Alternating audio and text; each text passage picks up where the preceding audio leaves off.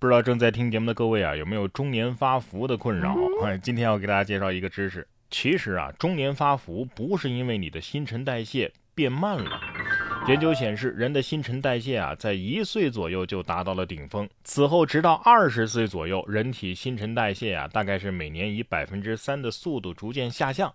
但是，二十岁到六十岁，人类的新陈代谢啊，保持的是非常稳定的，几乎没有变化。直到六十岁之后，人的新陈代谢的速率才会再次缓慢的下降。该研究的研究者表示啊，如果你在三四十岁的时候啊，体重腰围增加了，那么请不要怪你的新陈代谢哈，因为可能是因为你吃的太多，消耗。太少了，好吧，好吧，下次我再找一个看起来更科学的理由，行了吗？哎呀，这些科学家为什么总是执着于探索发胖的原因呢？而不是研究一下怎么能够让我们像猪一样吃啊，但是不长肉？虽然说我们没有好身材，但是我们有好心态呀。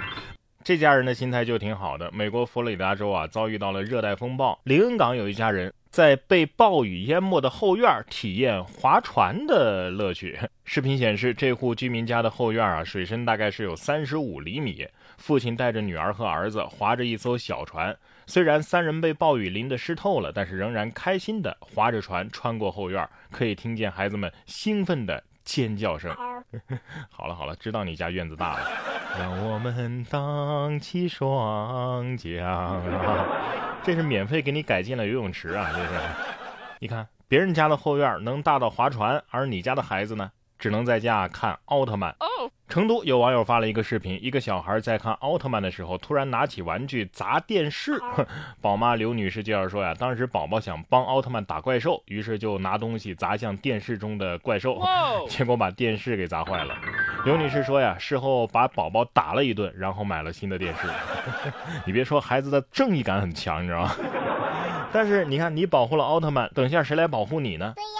那天孩子哭得很大声，而他保护的奥特曼没有出现保护他，从此信仰崩塌。下面这位啊，倒是让我感觉到是不是熊孩子长大了？沈阳钓鱼的人扔鱼竿儿，把游泳的人头上砸个大包。交涉的时候呢，钓鱼人就突然逃跑了。围观者说呀，这事儿干的着实是不讲究。大爷心想：你礼貌吗？确实有点不讲武德了啊。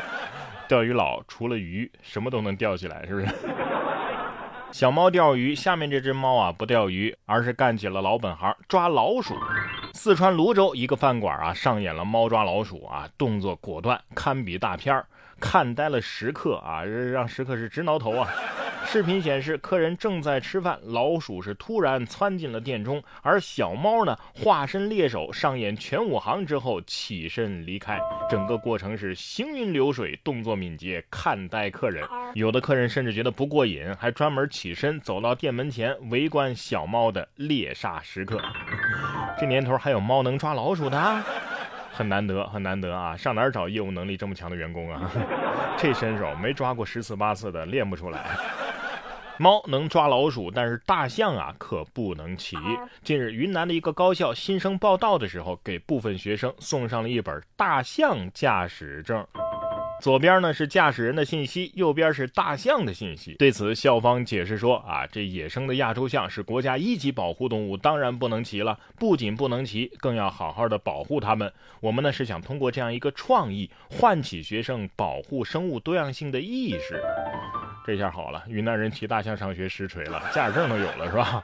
大象得说了，我还是出去玩吧，一回来就要被骑。那东北的东北虎驾驶证，四川的熊猫驾驶证也都安排上呗？哎，等等，那广东人是不是得骑蟑螂是吧？还会飞的那种？蟑螂没有，黄蜂啊倒是有一只。英国的考文垂有一位十三岁的莱西西林劳，近日将一只大黄蜂当宠物养。这只大黄蜂睡在他的床边，甚至跟他逛商店。据报道，这莱西啊，两周前遛狗的时候，发现了一只大黄蜂啊，躺在路上，翅膀皱巴巴的。于是呢，把它小心翼翼地带回家，然后照顾着。这大黄蜂恢复健康之后啊，就不想离开了，到处跟着莱西，在他身上是爬来爬去。莱西就给这只大黄蜂啊取名叫贝蒂啊，他会喂贝蒂糖水啊、蜂蜜啊、草莓酱什么的。白天还会带着它到花园里享用花蜜，晚上呢，贝蒂就睡在莱西的床头柜上。莱西说呀：“这贝蒂真的是太棒了，我很喜欢和他在一起，感觉他毛茸茸的啊，我爱我们的友谊。”大黄蜂啊，挺感动啊，会变身汽车人的那种吗？据说呀，这叫熊蜂啊，熊是狗熊的熊啊，因为打架太菜了，所以才决定抱人类的大腿的。看到了吗？连宠物都内卷成这样了。这一点啊，咱们不得不承认，确实很多外国人的想法呀，是跟咱们与众不同。意大利的雷焦卡拉布里亚有一名二十二岁的意大利学生，在自己的手臂上纹上了新冠疫苗的绿码，随后走红网络。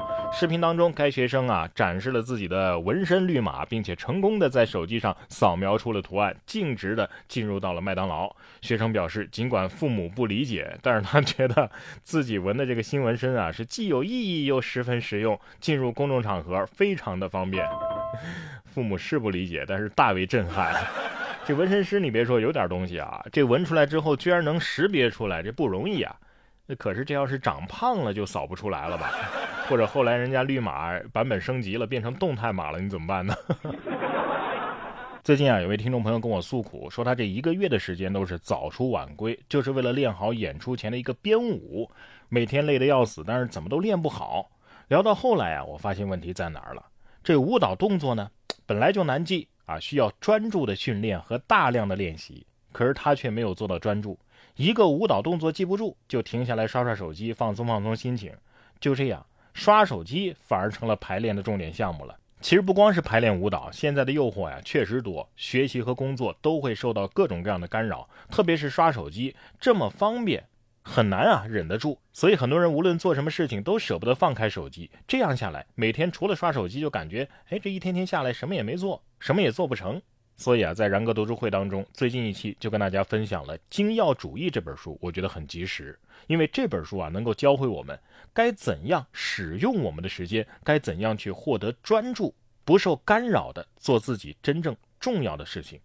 精要主义啊，是一种人生思维方式和态度。能够让我们做的更少，但是更好。苹果、谷歌、皮克斯这些世界知名公司都在用精要的方法追求做好正确的事情，做符合精要主义的时间和精力投资。现在您只要打开微信搜索“然哥脱口秀”，加入读书会，就可以听到这本最近更新的《精要主义》。在读书会里，我为大家精选了全球一百本好书，每期十五分钟以上的拆解精读，帮你把每本书读懂读透，助你实现全方位的提升。打开微信，搜索“然哥脱口秀”，关注起来吧，我在这里等着你。